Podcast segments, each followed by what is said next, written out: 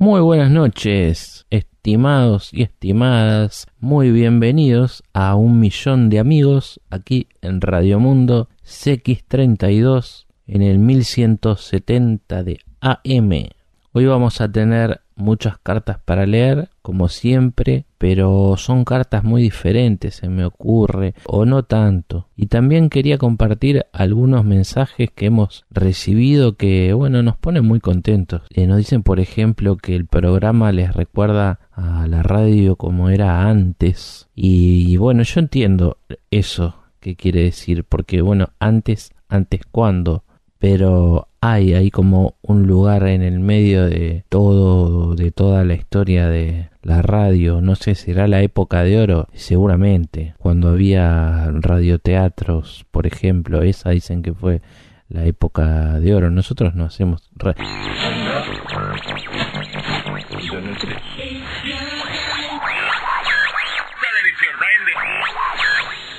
y hoy tenemos el agrado de volver a recibir al afamado escritor Paul Oster, el escritor que vino del Polo Norte, con el motivo muy especial de presentar su nuevo libro, Dos limones, medio limón.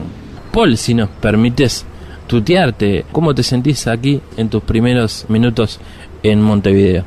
Bien, pero no son mis primeros minutos en Montevideo.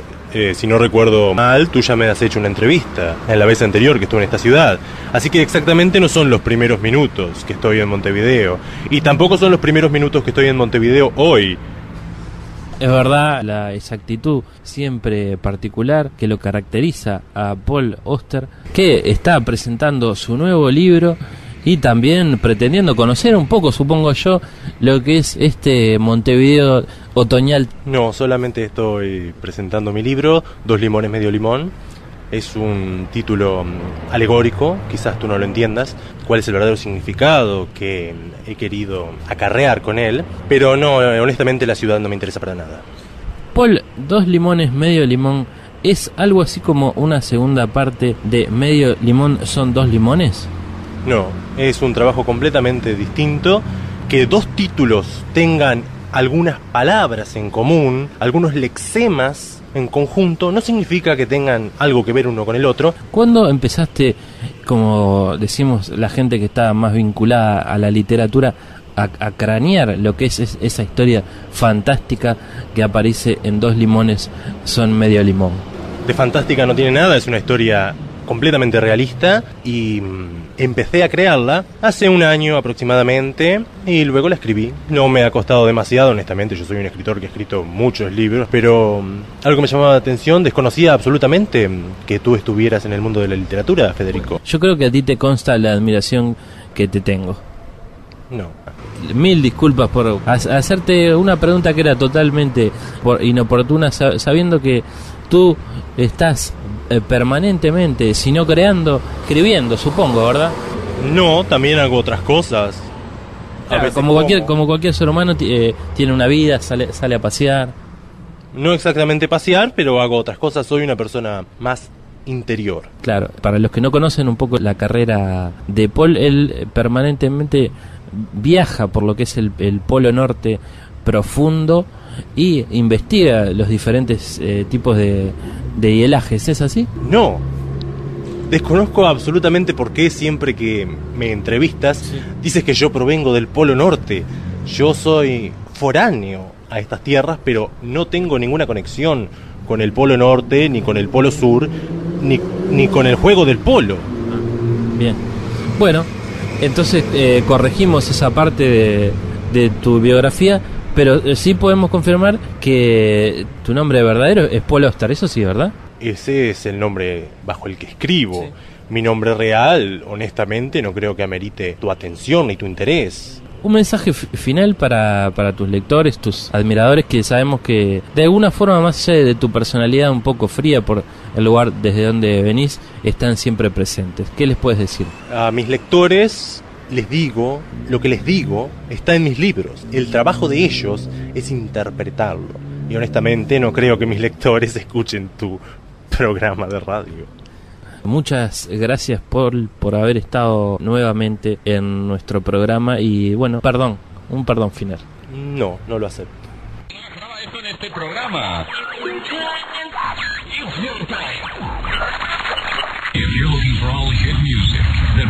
Pero no sé si, si seremos de, de oro. Lo cierto es que a la gente le está gustando el programa que es lo principal. Y nos siguen llegando muchas cartas a milloncartas@radiomundo.ui.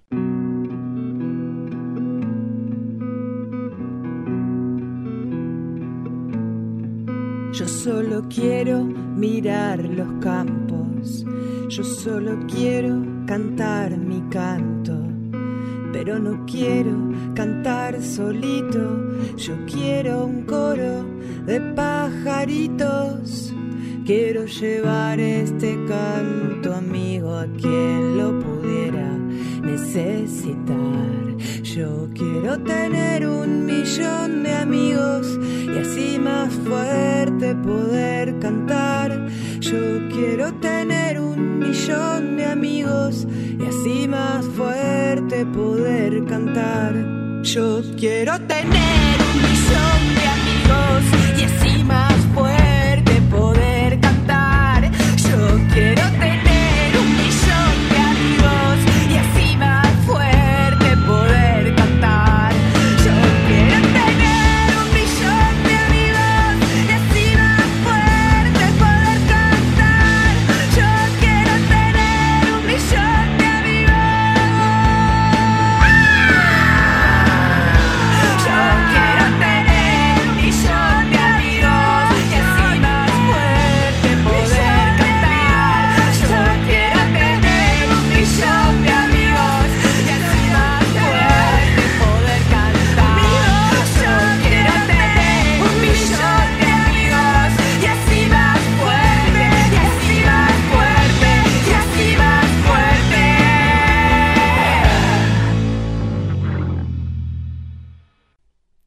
Comenzamos con una carta que escribí yo y dice así.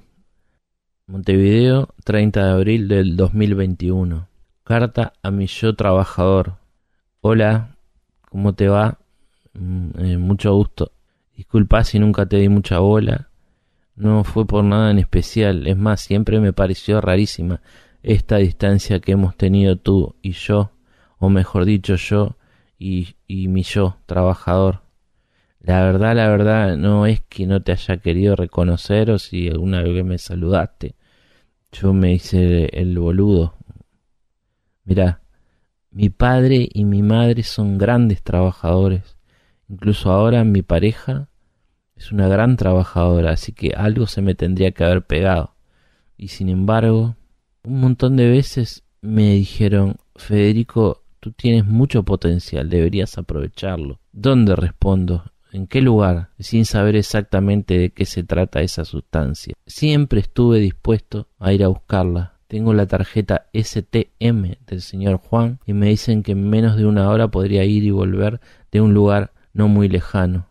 ¿Ves? No me falta voluntad. Me corrijo, no me falta, nunca me ha faltado educación gracias al esfuerzo de mis padres. Puede que me falte voluntad, pero no te preocupes, no se trata de un tema personal.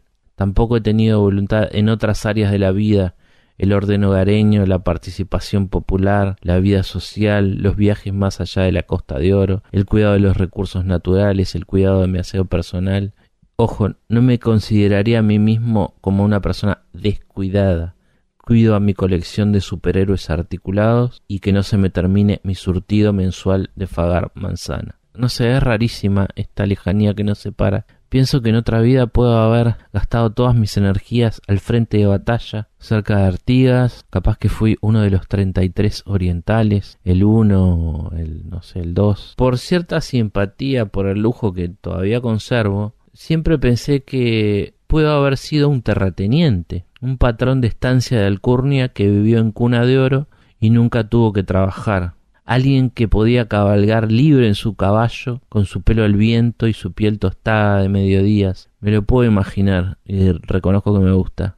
Asados numerosos, tiempo para novias y sobre todo mucha libertad. Con todas mis cosas malas, realmente no creo que haya sido esclavista, por ejemplo. Me encanta ir a los tambores y si bien nunca lo abrí, tengo en casa un CD de Jorge Schellenberg. Te pido disculpas nuevamente. Si querés un día hacemos algo, pero si te tuviera que decir ahora mismo cuándo, la verdad que no, no sé. No te creas que estar en mi lugar ha sido fácil. Me han dicho de todo, que agarre una pala para las ocho horas, que agache el lomo, que madure de una vez, que no sea tan desconsiderado, que no me costaba nada ir hasta ahí. Una vez quise agarrar una pala, pero simplemente no pude, y quiero ser preciso en esto. Llegué a tocar con un dedo la pala y parece que fue suficiente. De inmediato mi mano izquierda, mi mano hábil, perdió la motricidad fina y también la gruesa. Como si fuera poco, un brote rojizo comenzó a avanzar desde la punta de mis dedos hasta el final del brazo. Algo similar me pasó con el otro, así que alguien tuvo que llamarme a un médico. Cuando llegó el profesional, pidió por favor y primero que sacaran la pala de mi vista. Con dificultad asentí con mi cabeza en silencio. Más tranquilo me hizo una serie de preguntas y finalmente le dijo a mi novel patrón que no me preocupara. Se trataba de un shock emocional traumático causado por el extraño objeto de metal que podría solucionarse con dos meses de licencia médica y tranquilidad absoluta. Lo lamenté, y así se lo hice saber a mi novel patrón, nuevamente con un leve movimiento de cabeza y esta vez con un suspiro que intentó expresar lo inevitable, la realidad de los hechos y también el respeto por la palabra de un médico profesional. Ahí otra vez, y la recuerdo vívidamente, caminaba yo en una linda mañana por el campo. No sé por qué estaba tan contento. Creo que porque era domingo. En ese sentido siempre fui solidario con la agenda de los trabajadores y acompañé rigurosamente ese día de asueto tan bien me sentía que andaba cantando.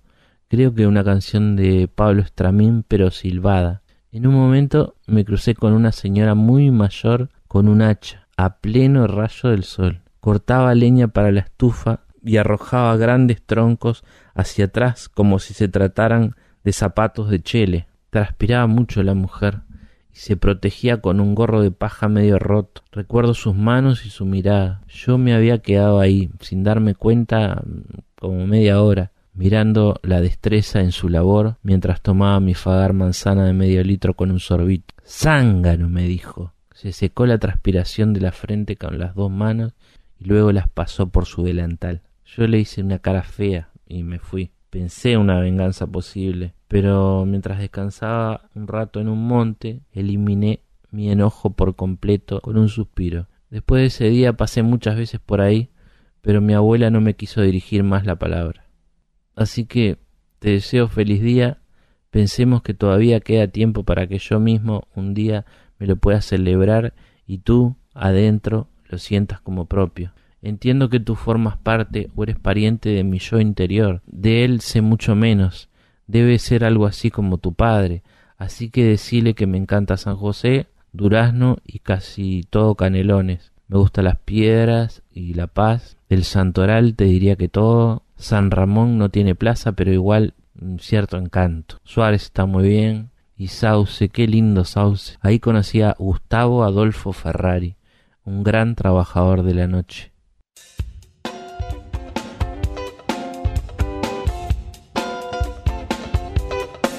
No tenés sueño, andás un poco nervioso. Olvídate, venite a Bar y la mejor mercadería para que disgustes las 7 horas los 24 días de la semana. Pastas, chivitos, empanadas, tenemos la mejor mercadería. Venite y date un buen Papacionacio. Los viernes música en vivo de Hot Jam.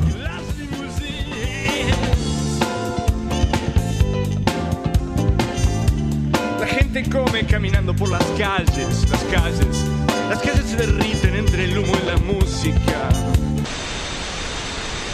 Un millón de amigos.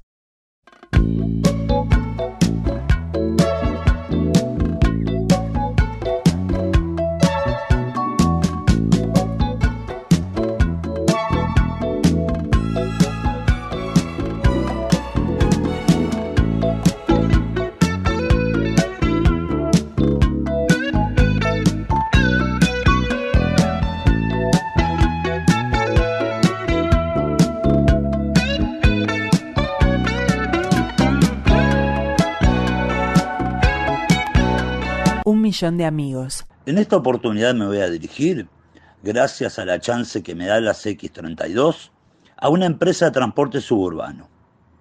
No tiene el aroma del 121, ese que va y viene entre el centro y el otro país, o la justicia social de los que van en un ruta del sol rumbo a balizas. Es el Solfi, quien cumple su trayecto de Caronte entre Terminal Río Branco y la Playa Pascual. Ese balneario con el Colorado, Pinocho Rutín y la hermana de la roedora.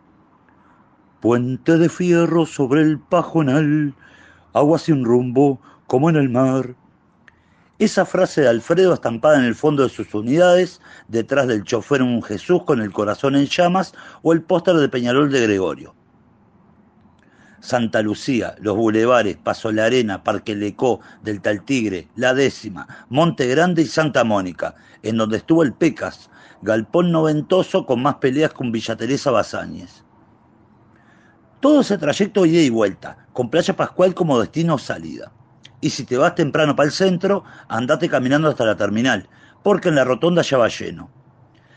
Pueden subir vendedores ambulantes como el Mudo de los Caramelos o en un momento Roberto Capablanca, que vendía ejemplares de su revista de chistes a bordo, tarea a la que después se encomendó su familia. El Solfi te forja y te educa con reglazos en los dedos. No hay lugar para la enseñanza a lo Paulo Freire. Incluso dicen que la pedagogía del oprimido surgió de cuando don Paulo viajaba en Solfi para dar clases en el Liceo Rincón de la Bolsa, otra de las paradas del recorrido cumbia, mate, madrugadas volviendo parado y el de las 12 de la noche que entra al Delta.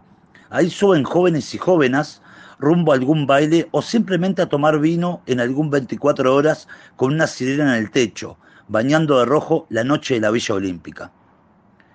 El Solfe ya no se llama así, ahora tiene nombre Empresa Cooperativa Montevideana. Los bailes ya no están, el boleto subió, las revistas de capa blanca se me perdieron entre tantas mudanzas pero queda ese mote que nos daba escalofríos en las noches de Ciudad del Plata, el innombrable, al que citábamos de tal manera, apurando puchos en paradas con pintadas de la Asamblea Popular, atravesando la noche con la gente colgada del techo, al grito de uno que se asomaba hasta la orilla del asfalto con la advertencia de «Pará, que me parece que allá viene el solfi». Tú y yo juntos, moviendo las energías de modo adecuado, todo lo podemos. Energía con Silvia León. Todos los sábados, hora 20. Estimado Dexter Holland, me encantó su disco Smash, que habla de la fragilidad del ser humano, recalcando que todos nos vamos a morir. Es un mensaje que me llegó mucho para cambiar mis comportamientos frente a la vida.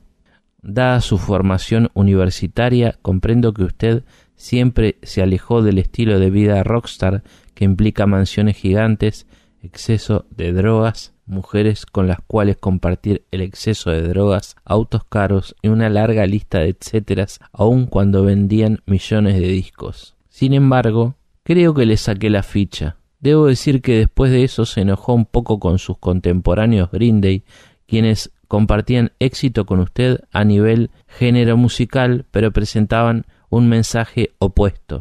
Usted se preguntará, ¿cómo le saqué la ficha, señor Dexter?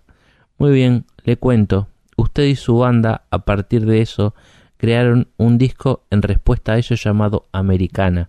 Su disco arranca diciendo, ¿alguna vez estuviste en algún lugar reconociendo la cara de todos, hasta que te diste cuenta que no había nadie que conocieras. Luego continúa Mientras miras al sol, aunque me escuches, no creo que empatices. Mi voluntad es algo que no podés confiscar. Y la parte más fuerte, más claramente dirigida a su competencia, se encuentra en su canción más conocida, Pretty Fly, una referencia a quienes pretenden pertenecer a un lugar de moda cuando no les corresponde. En este caso, un poco justifica a sus rivales, empatizando con ellos y diciendo que su forma de tapar sus problemas es con materialismo. Capaz él no tiene ni idea, quizás no tiene estilo, pero todo lo que le falta lo maquilla con negociación, dice esta canción. Podría seguir track por track, ya que claramente se trata de un disco temático. Sin embargo, no lo voy a hacer, porque conozco los tiempos radiales. Usted, Dexter, lo negará siempre. Sin embargo, creo que es justo reconocerlo como lo que es, un genio con una capacidad artística, intelectual y espiritual muy por encima del promedio que supo expresar su disgusto por la sociedad consumista y no solo eso, sino que criticó a quienes iban por el lado opuesto con los argumentos correspondientes, progresivamente empatizando con ellos para dejarles un mensaje claro a seguir. En la última canción de este disco usted dice, en un mensaje esperanzador, pero vos no sos nada, todos le pagamos al hombre para vivir. ¿No sería bueno un cambio ahora para dejar las cadenas? Lo felicito Dexter y sé que algún día antes de que mueras vas a reconocer todo esto. Sé que Dexter escucha un millón de amigos, así que les agradezco por la oportunidad. Un afectuoso saludo, Edgardo Simovic.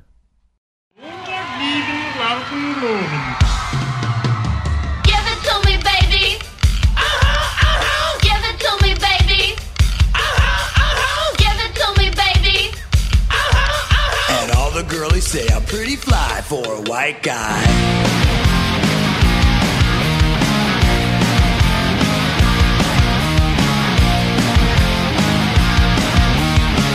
dos, tres, cuatro, cinco, cinco, seis. You know it's kinda hard just to get along today. Our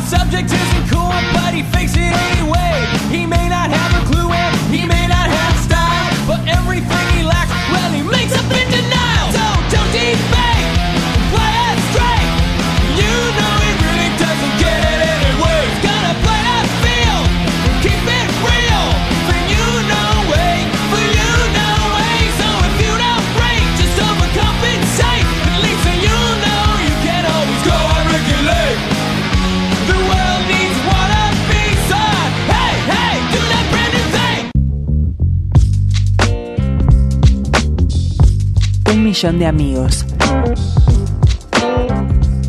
Un millón de amigos. Sábados, 22 horas, en Radio Mundo. Carta a Ángel Rama.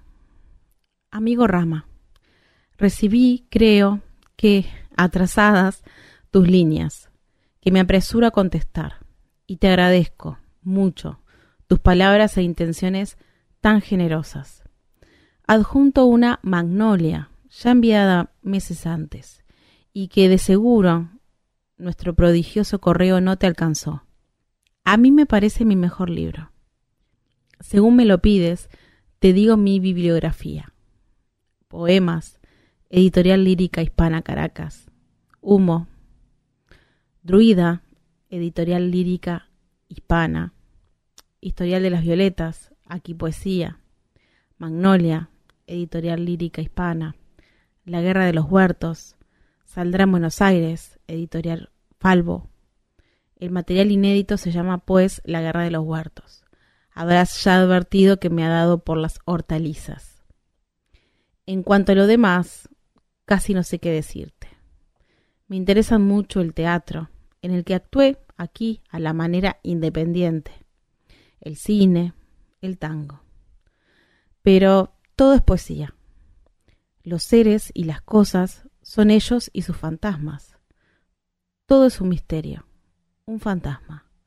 No hay nada real en el sentido corriente de la palabra. Y todo es fascinante. Creo que es aquello de Shakespeare. Hemos sido construidos con un material semejante al de los sueños y nuestra breve vida está rodeada por un sueño. Y como en estas cosas no caben muchas definiciones ni mucha charla, no digo nada más. Ten cuidado, te ruego, con las erratas. Si no te fuera demasiado molesto, envíame las pruebas de lo que destines a la antología para echarles un vistazo final. Yo te las volveré el mismo día por onda. Cuando se estaba haciendo historial de las violetas, descubrí a último momento, entre otras cosas, que en cierto pasaje, en vez de vara de yuca, iba a salir vara de vaca. Ya ves por qué insisto. Esto de las erratas se me ha vuelto una pesadilla. Te agradezco mucho todo y que sea hasta pronto. Marosa. 8 de octubre, 457, apartamento 4, Salto.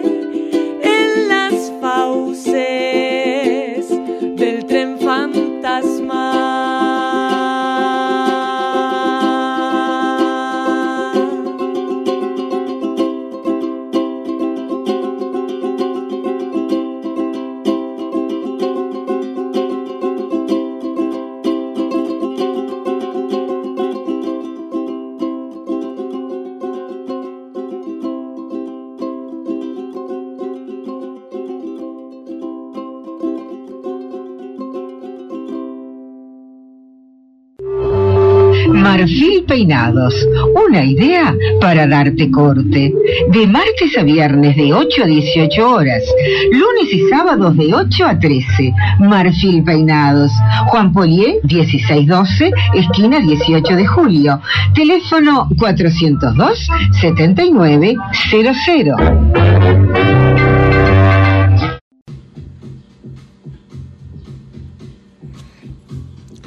Hoy quiero elevar un potente himno gozoso de alegría y gratitud por la hermana que generosamente me ha obsequiado la vida, por quien a pesar de estar a más de 7.500 kilómetros de distancia, siento a mi lado y dentro de mi corazón. Platicar con ella es despojarse de falsos pudores y esquivos temores. Es sentir la absoluta certeza y confianza de ser escuchado sin ser juzgado, sin ser calificado. Es la completa seguridad de que su empatía acompañará cada una de mis palabras. Su aceptación y cariño son incondicionales. Por supuesto, el lugar favorito para estos diálogos es la cocina de su casa. el más ergonómico y cómodo de los asientos, el minúsculo banquito de madera en el que me siento mientras ella fuma su cigarro y toma su copa de vino tinto con hielo.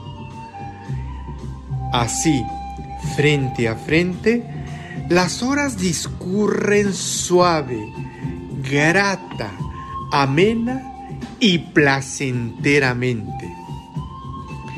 Descubrir que tengo una hermana con la que podemos carcajearnos por nuestras anécdotas y nuestros eventos cotidianos resulta maravilloso. Me dice que estoy loco y celebra mi locura. Yo celebro con ella.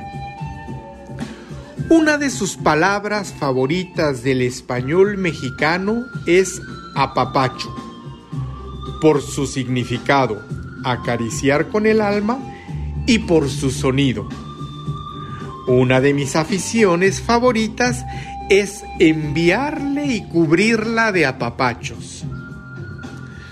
Sus milanesas son únicas y aunque te comparta la receta, jamás lograrás el sabor que ella obtiene en este platillo.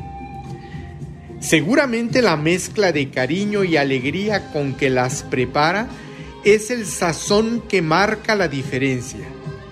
Bueno, no solo las milanesas. Tiene el milagro en sus manos y en su corazón para bendecirnos a través del gusto exquisito. Hace días cumplió 50 años de casada con el hombre con quien tuvo 7 años de noviazgo. Él y ella han vivido epopeyas, han logrado sortear airosamente pruebas y obstáculos. Ahora los une un inmenso cariño con el que bendicen a quienes tenemos la fortuna de ser sus amigos.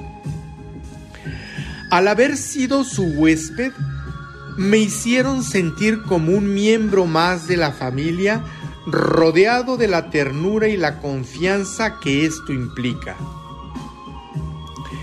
Recorrer el país al lado de Dubi, su esposo, tener la oportunidad de degustar un asado organizado y preparado por él, caminar por las calles a su lado, disfrutar de su sentido del humor, es un adelanto de la gloria.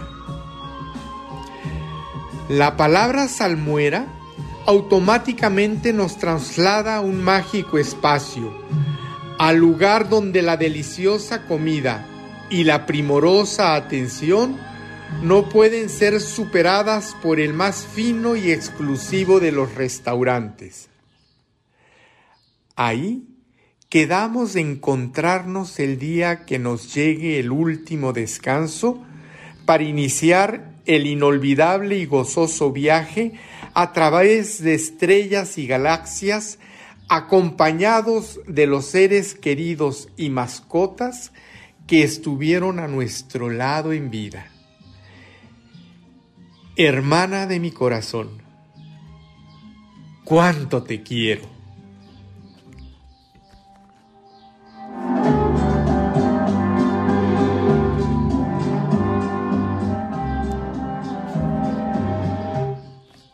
No te olvides de escribirnos a milloncartas@radiomundo.ui.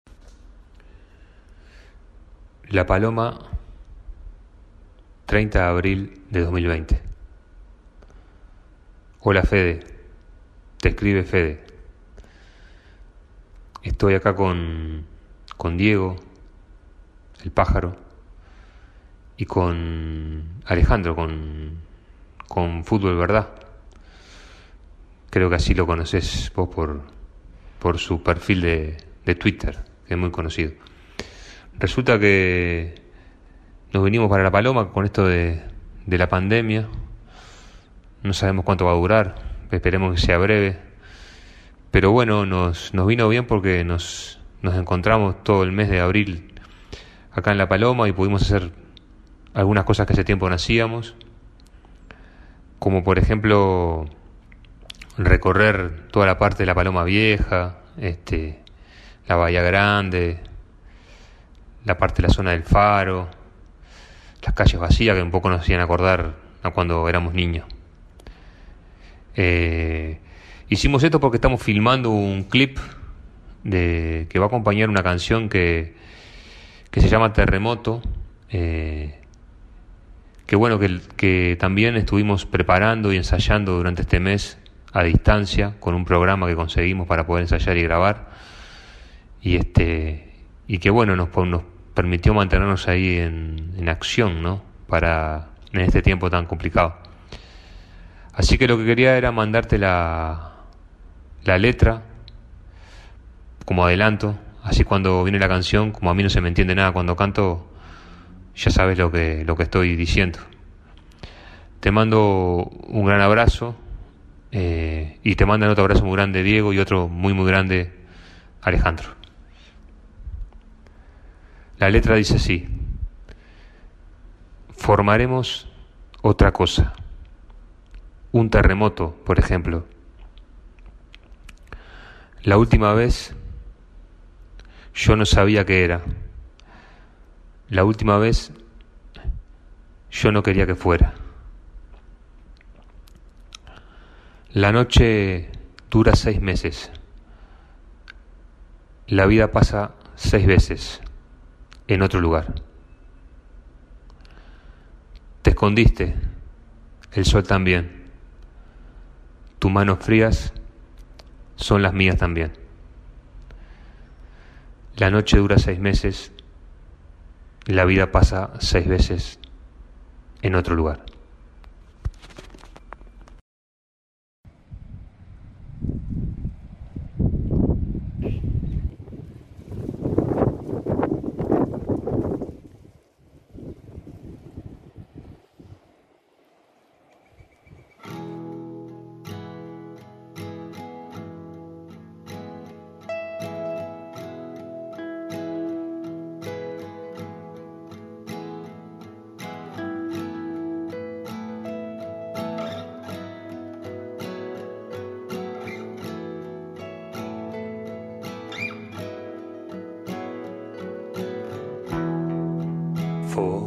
Formaremos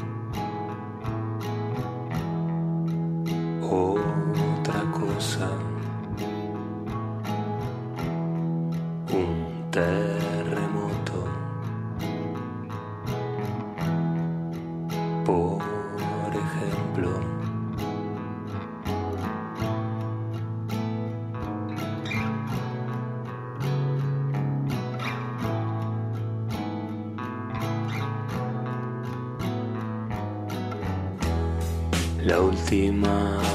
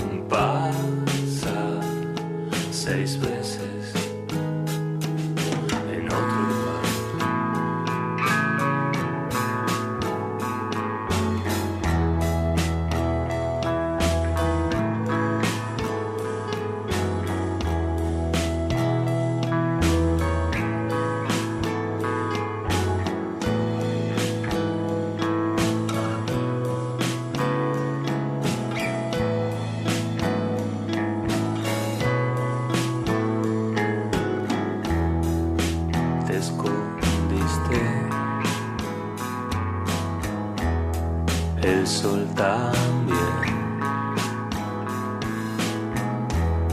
Tus manos frías son las mías también.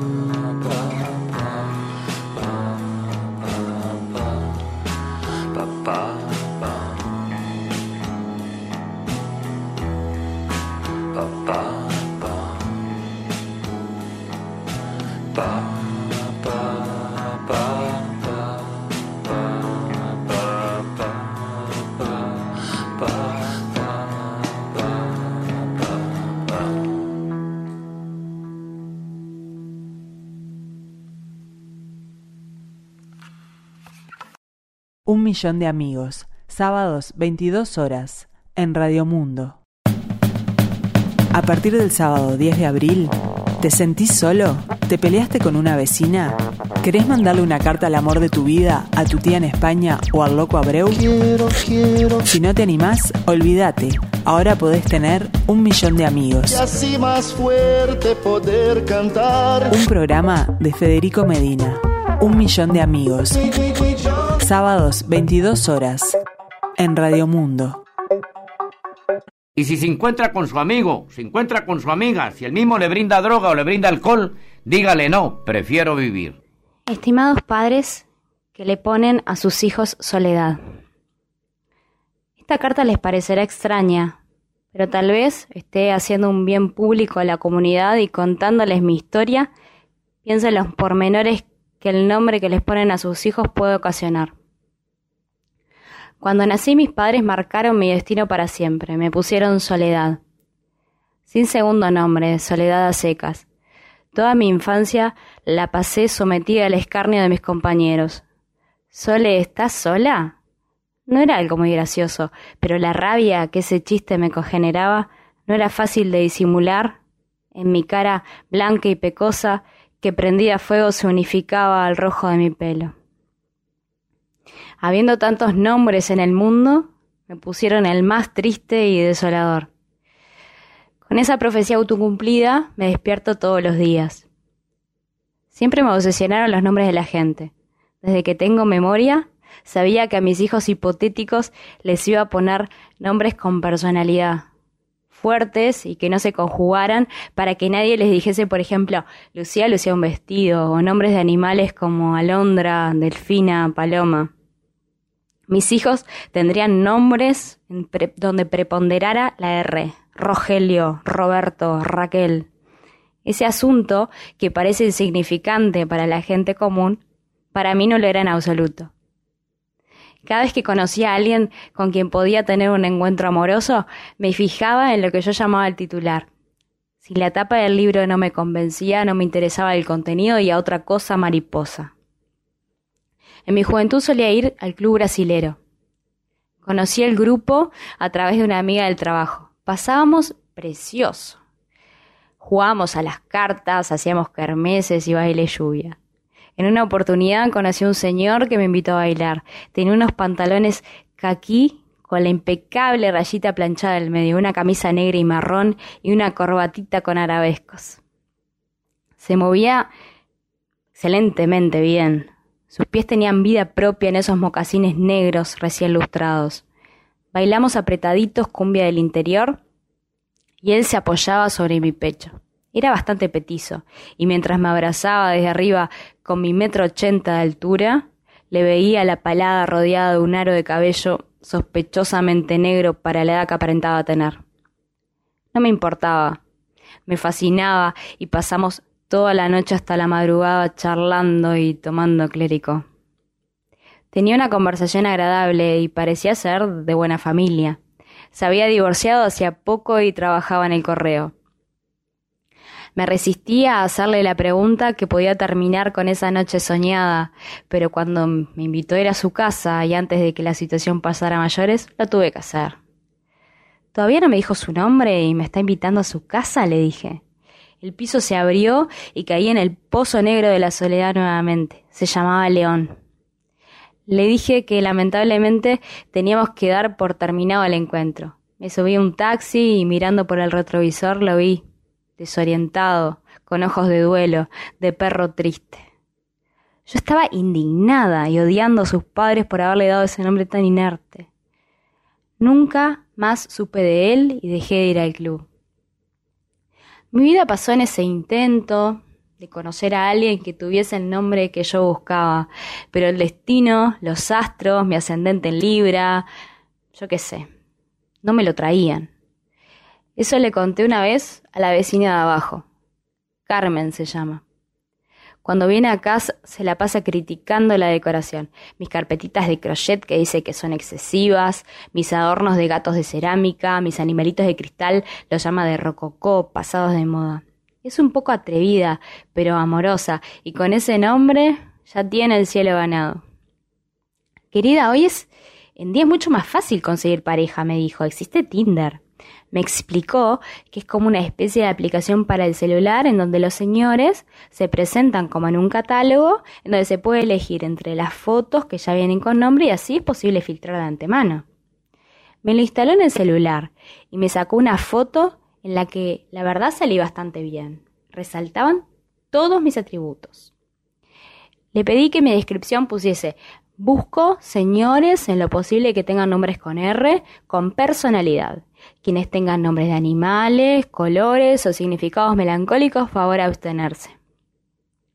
Una tarde de domingo me preparé un té con leche, un platito con palmitas de la confitería Carrera que me encantan y empecé a elegir del catálogo.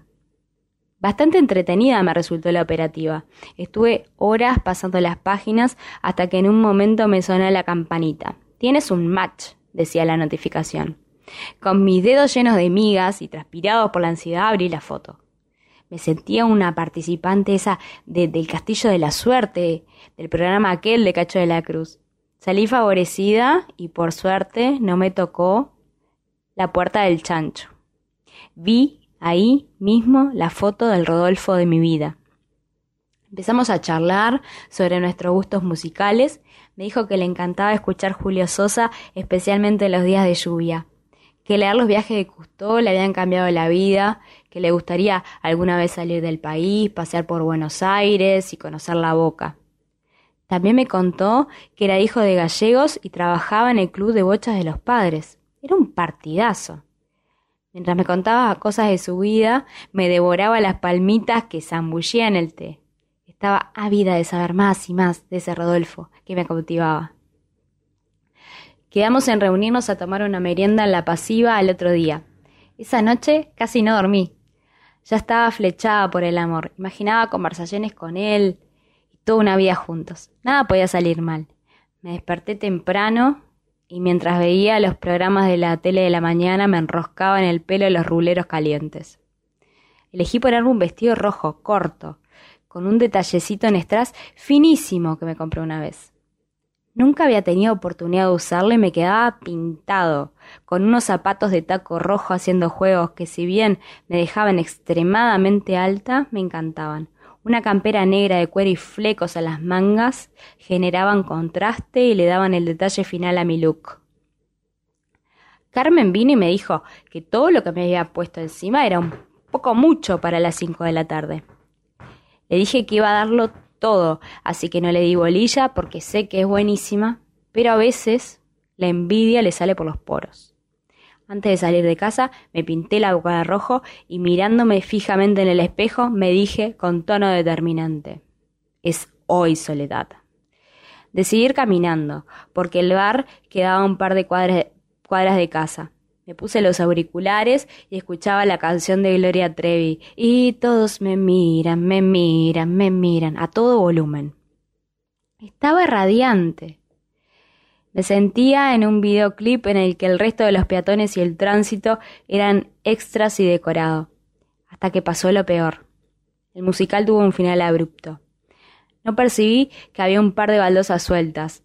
Tropecé y me caí con toda mi dignidad más 20 centímetros de taco en un aterrizaje glorioso, como atajando un penal dirigido a la punta inferior izquierda del arco, terminé desparramada en el piso, llena de mugre en el medio del 18 de julio. Me dije, vamos Soledad, movete. Pero mi cuello me dolía demasiado y el cuerpo no respondía a mis órdenes. Terminé desmayándome y alguien llamó a la ambulancia. Cuando me desperté estaba en el sanatorio.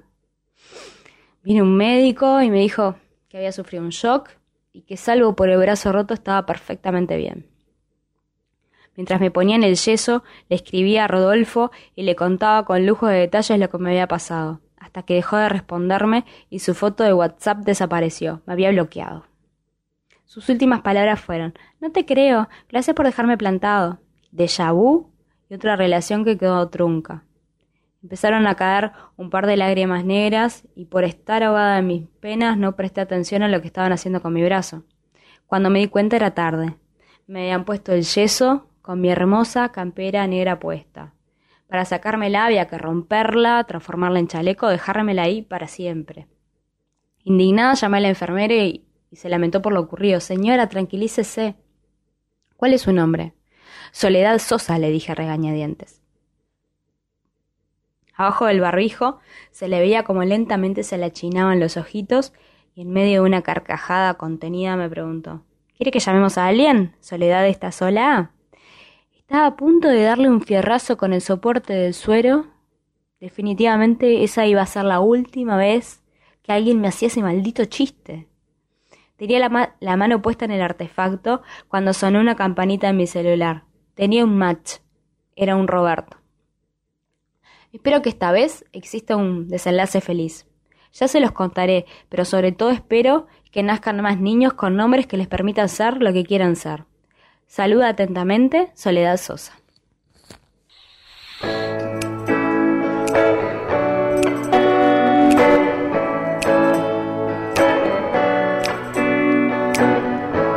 Estoy cansada, mi cuerpo se ve mal. Pensé en tomar venganza, a buscar. Si llega la mañana, tu boca sabe mal, tu boca sabe a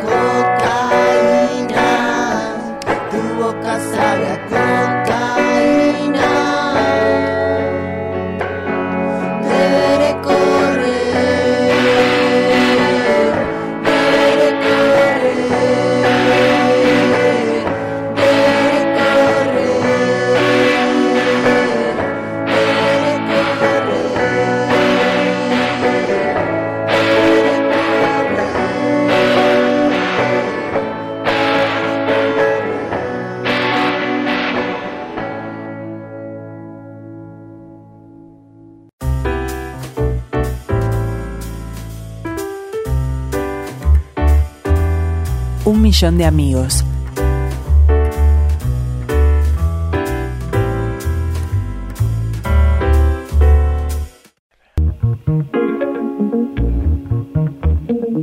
Y así vamos llegando al final del programa.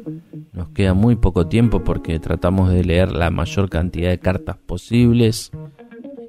Participaron hoy Paul Oster, Lucía Vázquez, Marosa, Juan Pablo, Fede de la Foca, el señor Calderón, Poppy, Soledad, Edgardo, Leti y creo que no me estoy olvidando de nadie más. Pero no se olviden de escribirnos a milloncartas@radiomundo.ui. Feliz Día de los Trabajadores y hasta la semana que viene. Sí, cerra nomás el micrófono. ¿No me alcanzás la campera? La... Sí, la que tiene como unos, unos rombos. Jugó bien Peñarol. Jugó. Como es, ganó con, ganó, ganó con autoridad. O hacía, hacía tiempo que no. Ay. ¿Eh? No, no, yo ya. Sí, se nota, se nota que no, no estoy. Ya no estoy para, para estos trotes. Tendría que ir para... Hay un amigo mío que se compró un terreno en... Ahí en la floresta. Dice que empezó a plantar eh, marihuana y que le va bárbaro. Sí, sí. Sí, dice que empezó con una, eh, una plantita, después dos plantitas, tres plantitas, y cuando quiso acordar, eh, y no le paraba de sonar el, el teléfono. Después lo que haces es te haces una página web, te asocias con eh, bueno un, ser, un servicio de delivery y te, echas para atrás. Dormís siesta, tranquilo. Es como que de- después que la, la planta florece, lo único que tenés que hacer es esperar que te, que te caigan los clientes. Él está, este está muy contento. Sí. Y no sé, yo no, no, eh, lo- con lo de la planta no, no tendría tanto problema, pero ir hasta allá, tomarse el COPSA, eh, volver para acá, eso ya me da un poco más de, de pero bueno, no sé, capaz que un capaz que un día me, me tiro, no sé si con, con, con marihuana, pero unos tomates, algo, está muy de moda lo orgánico, el orgánico dice que que también rinde mucho porque te lo cobran carísimo, te arrancan la cabeza. Te dicen que es orgánico y bueno, sí, más o menos orgánico. Eh, y un cajón de, de durazno está como 500 pesos. Y si te, te pones te pones a plantar un poco de durazno, un poco de tomate, un poco de marihuana, ¿cuánto te haces en, en un mes? No, mucho más. ¿Cuánto? No, no, mucho más, mucho más. Sí, sí, sí, olvídate, no, no, no. Y bueno, hay que, hay que tener un poco de coraje. Eh, Viste, dicen, el mundo está hecho para los, para los valientes. Un millón de amigos. Sábados, 22 horas. En Radio Mundo.